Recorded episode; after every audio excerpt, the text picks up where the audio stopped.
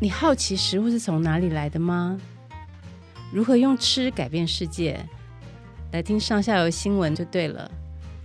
从泥土到海洋，都是我们的调查现场。欢迎收听食农搜查线。神农搜查线的听众朋友们，大家好，欢迎您再次与我们一起关心农业大小事。我是节目主持人杨玉云。诶，端午节快要到了，大家有没有跟我一样觉得呢？端午节要吃荔枝，就跟中秋节要吃柚子一样哦。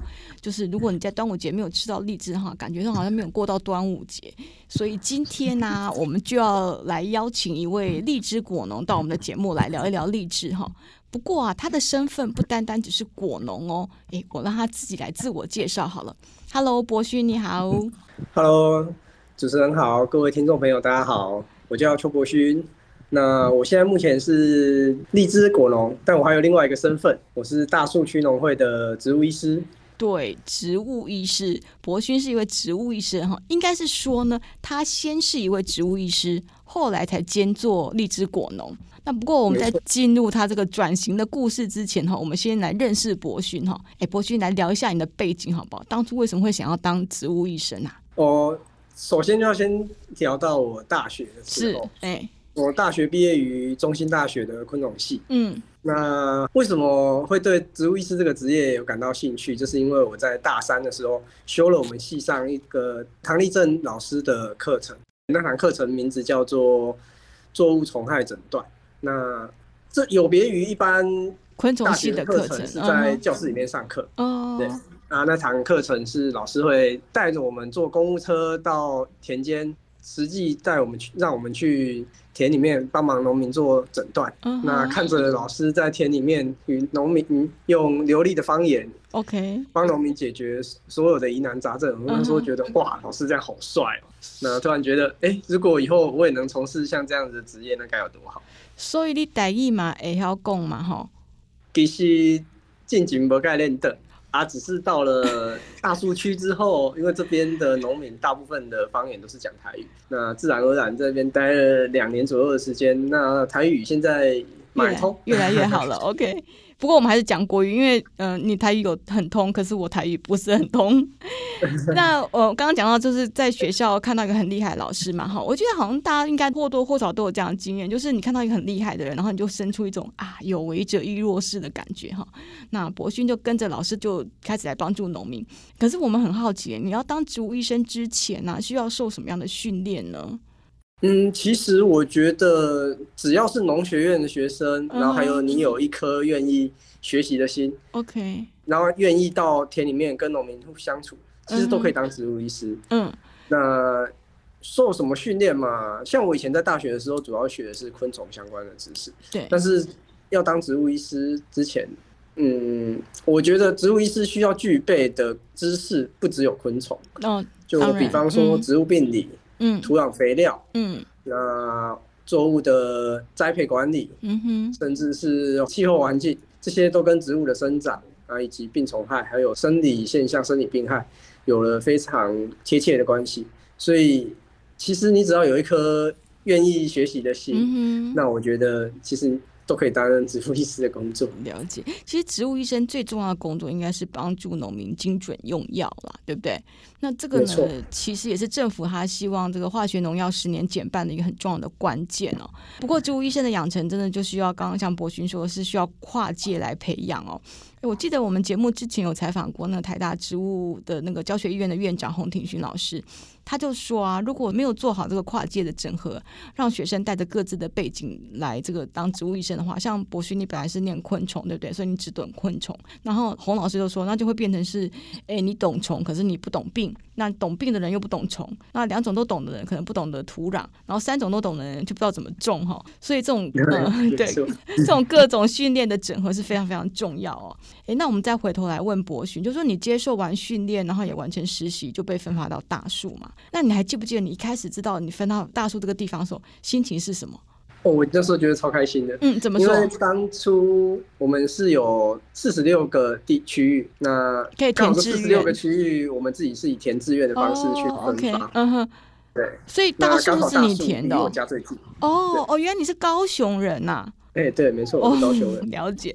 哎、欸，那我们来聊一下，就是说台湾的荔枝呃的种植啊，就产区来说，大树是很重要的地方吗？嗯，大树是台湾很重要的愈合包荔枝产哦，愈合包。嗯，那台湾所有的愈合包荔枝，大概大树的产量占了全台的超过五十 percent。哇，这么多、啊！嗯，所以它是一个集中的产区。嗯，那你本人有很喜欢吃玉荷包吗？我真的超喜欢吃荔枝的，还记得前两三年，在我当植物医师的前两三年，有一次刚好那时候是因为暖冬，再加上虫害非常严重，嗯，那那一年几乎没有荔枝欠收，嗯，对，荔枝欠收，那我那一年一颗玉荷包都没有吃到，我还跟家人讲说奇怪，我今年都没吃到荔枝，很郁卒哈。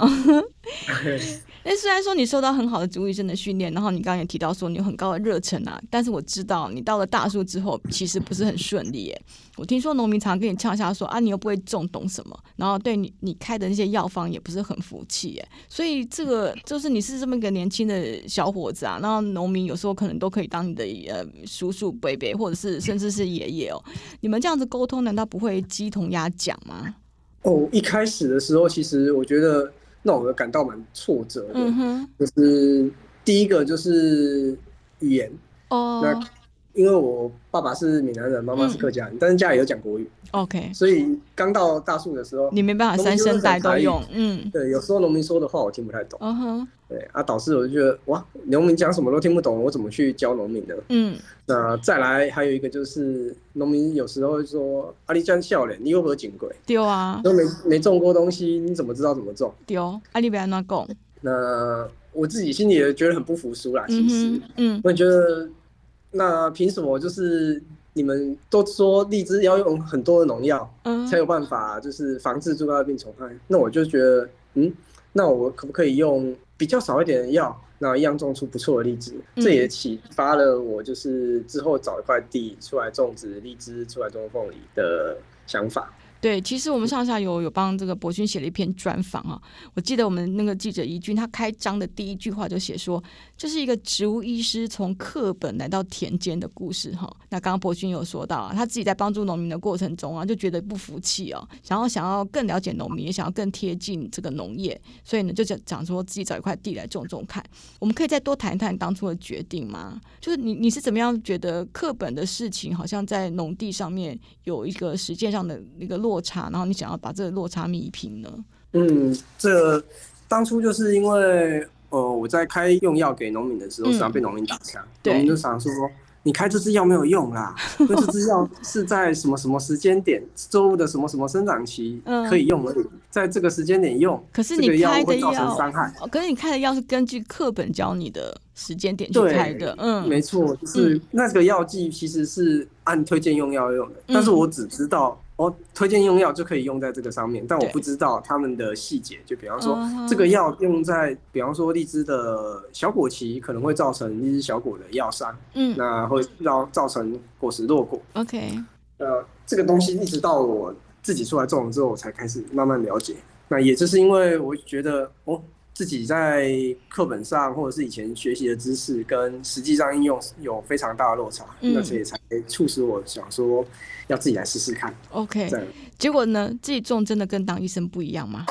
哦，我觉得落差很大。嗯、当医生就是出一张嘴，对，你只要负责出嘴巴，对，那剩下的都不用管。是，但是当农民，你不能只靠嘴巴种，对，对，你要要靠实际来应用。你如果一个处方开错了，喷错了药，嗯，或者做错了决定，那就可能导致你这一年度的荔枝产量就会大幅减少。嗯哼，可是你当医生的时候，你万一这药方开出去，损失也是在农民嘛？那你你今天自己种的话，所有的责任都要自己来负担了。对，没错。哎、欸，那说真的，荔枝这种水果到底是不是很难照顾的、啊？嗯，农民之间传有一句话，因为大树主要的作物有两大类，嗯，一种是荔枝，一种是凤梨。凤梨，嘿，啊，农民常说，荔枝看天，凤梨看人。哦，那是这句话什么意思呢？嗯、荔枝看天意思就是要看老天赏不赏你饭吃。嗯，那凤梨看人是看你有没有努力勤劳。哦，有技术就可以种得出来，可是荔枝就不是这样。只要只要你认真就可以种得出来。嗯、那荔枝不一样，荔枝除了你认真努力之外，嗯哼，那还需要好的天候的配合。嗯哼，对，像荔枝要开花需要低温干燥的天气。嗯，那要着果需要温暖干燥的天气。OK。那你同时要符合这个时间，那又要必须在对的时间点冷，对，对的时间点点温暖，对，真的是非常困难。哦，所以你说你前两年就是呃荔枝欠收，让你都没有吃到，就是因为这些气候条件没办法配合。嗯，没错。对，那除了这个呃无法控制的天候之外，还有什么东西是你们荔枝农应该要注意的？在照顾荔枝的过程中，哦，除了没有办法控制的天候因素之外，嗯。嗯最麻烦的地方就是荔枝的虫害非常严重哦。对，举举凡说三大害虫：荔枝细蛾、荔枝春象，还有东方果实蝇这三大。嗯哼，对，那实在是农民非常头痛的问题。也就是因为这样，所以在很多农药残留检验上面，荔枝常常被检测出农药残留检验不合格。嗯，因为农民实在是太害怕这些虫了，是，所以导致他们可能超量的用药，或者是。频繁的使用农药导致农药残留，这样。对，哎、欸，我记得蛮长，就是你剥开那个荔枝的时候，就会有白色的那个小小的虫子跑出来，那个就是因为用药没有处理对吗？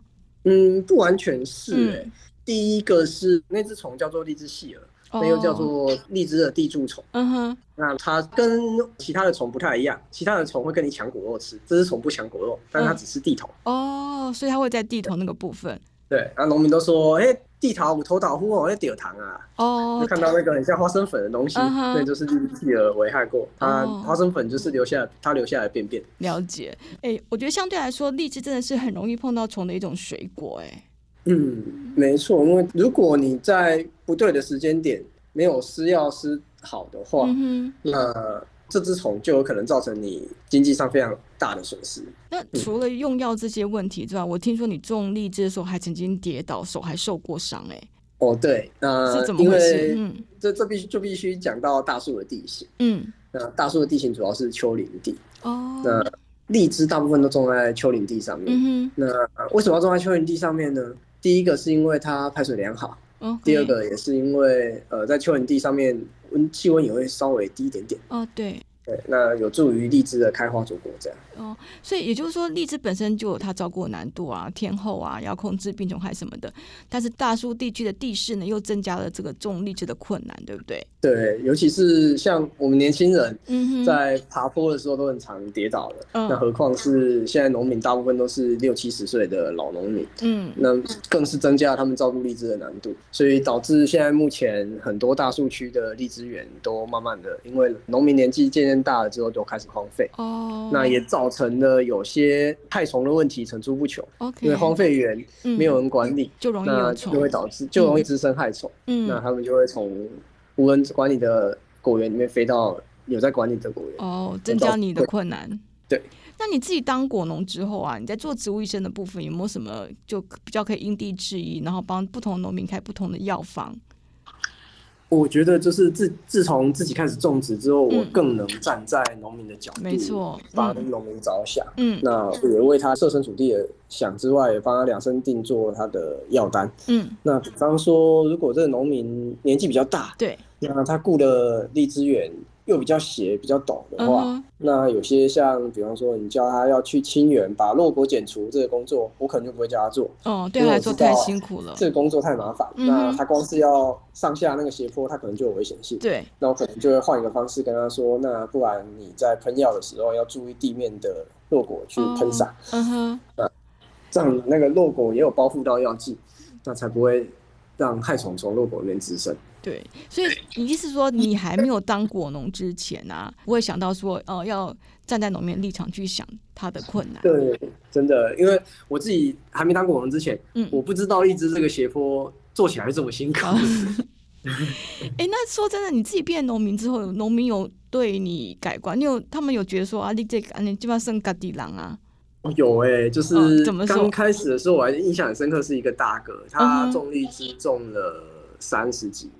嗯，那他也是第一个就直接跟我表面跟我说，阿里狗饼也要紧哦，第一个呛瞎你的人，嘿，对，那但是开始自己种之后，他第一个肯定我这么做的也是他。嗯、我那时候去有一次去拜访他的时候，就跟他讨教一下，就是呃荔枝的栽培管理要如何做。才能更适当。Uh huh. 那那时候我就跟他提到，哦，我自己有租一块地啊，自己种。Uh huh. 然后说啊，真的假的？你这么认真，我只是这样子讲一下而已，你居然真的是做？我还没有看过这种年轻人会这样子。Uh huh. 那还帮我跟其他农民大力宣传，然后让我那段时间的生意都变得很好。你说植物医师的生意吗？对，我也发现，就是我自从让他知道我开始自己种之后，uh. 那他对于我的话也开始。相信的，他也会照我的话去做，试试、oh, 看这样。哎、那趁着你你这个话是，我们来聊一下减药好不好？因为我知道要让农民减药其实真的很难，因为他们世代务农啊，那观念上就是认为说不用药是不可能种得好。所以你自己示范减药，可是没有减产，这样子有因此而说服他们吗？我目前可能要等到这次荔枝收完之后，嗯，那跟农民。互相聊天之后，他们才能更确信。啊，因为我去年开始种的时候，其实我去年的用药比较少，但是我自己的量是没有出来。OK，所以农民对我自己种然后减药的成效，他也是半信半疑。Uh huh. 那今年的话，我自己是觉得，虽然减药，嗯、但是你药必须用在正确的时间、嗯、正确的地方。对啊，如果农民只是一味的一直喷药，喷了再多再大量的药，用不对时间，用不对地方。那其实也是枉然。哎，不过你们今年这个季节已经差不多要结束了嘛，所以大家的产量应该都已经出来，要拿出来说服农民，应该也蛮容易了。因为我听说你今年是大丰收，哎。哦，对对对，因为今年的荔枝产量就是还算蛮不错的。那也除了自己的第二年施作经验有比较好之外，嗯、那在今年的天气，老天爷也蛮帮忙的。这天气其实蛮适合荔枝的栽培。OK，哎、欸，其实荔枝有很多品种，我们比较常听就是玉荷包，可是应该还有其他品种哎、欸。那个博兴来帮我们介绍一下好不好？哦，像荔枝的话，主要嗯大家比较大众喜好的大概是玉荷包，嗯，因为玉荷包籽小，那它的果形又漂亮，嗯，那香气又很足，对，甜度又高，所以大部分的民众。一想到荔枝就想到了品种，对，玉荷包荔枝主要是分布在南部地区，嗯，那如果是中部地区，甚至到北到新竹的话，比较普遍的荔枝则是黑叶荔枝。哦、黑叶荔枝就是我们比较传统的。传统的比较常看到的荔枝，对，对，它的籽比较大，嗯，那甜度也比较低，嗯，但是它对于荔枝细儿的呃耐受性比较好一点，哦、对，比较少荔枝细儿，嗯。那还有另外一个中部，大概是彰化、台中比较常见的品种叫糯米荔枝。哦，糯米荔枝这个也听过。嗯，对，这三种荔枝是主要台湾比较常见的主流品种。嗯，那像我自己田里面是有黑叶荔枝、玉荷包荔枝、大丁香荔枝，还有南溪早生。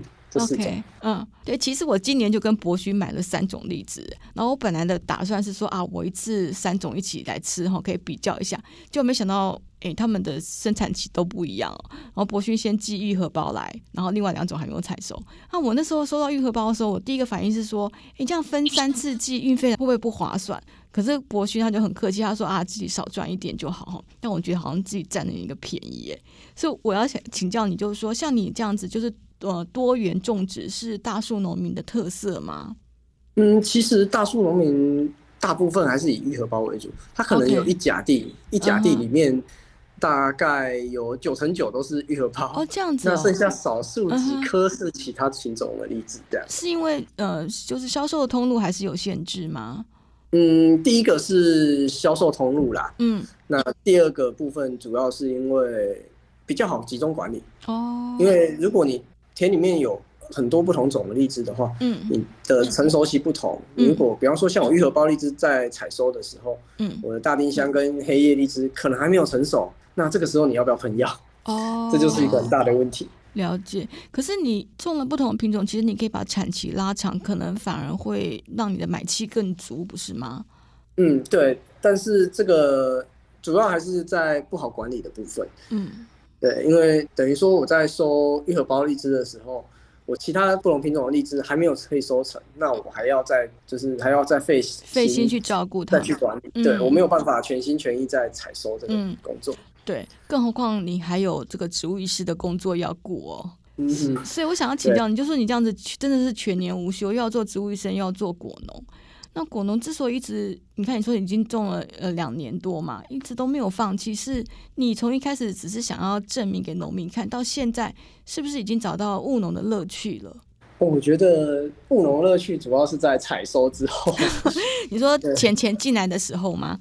对，然后还有在，因为其实本身蛮喜欢大自然的，嗯哼。那在假日平常休息的时候，我其实平常也蛮喜欢往山里面跑，或者是海边跑。Uh. 那假日在山上工作，其实除了就是弄自己的荔枝，期待自己的收成之外，看那些虫鸣鸟叫，嗯哼，以及比较好的空气、比较好的风景，那其实让自己的心情会变得很愉快。嗯，那已经变成我的休闲生活之一了。哦，可是务农应该是挺辛苦的啊，又要晒太阳啊，又很操累啊。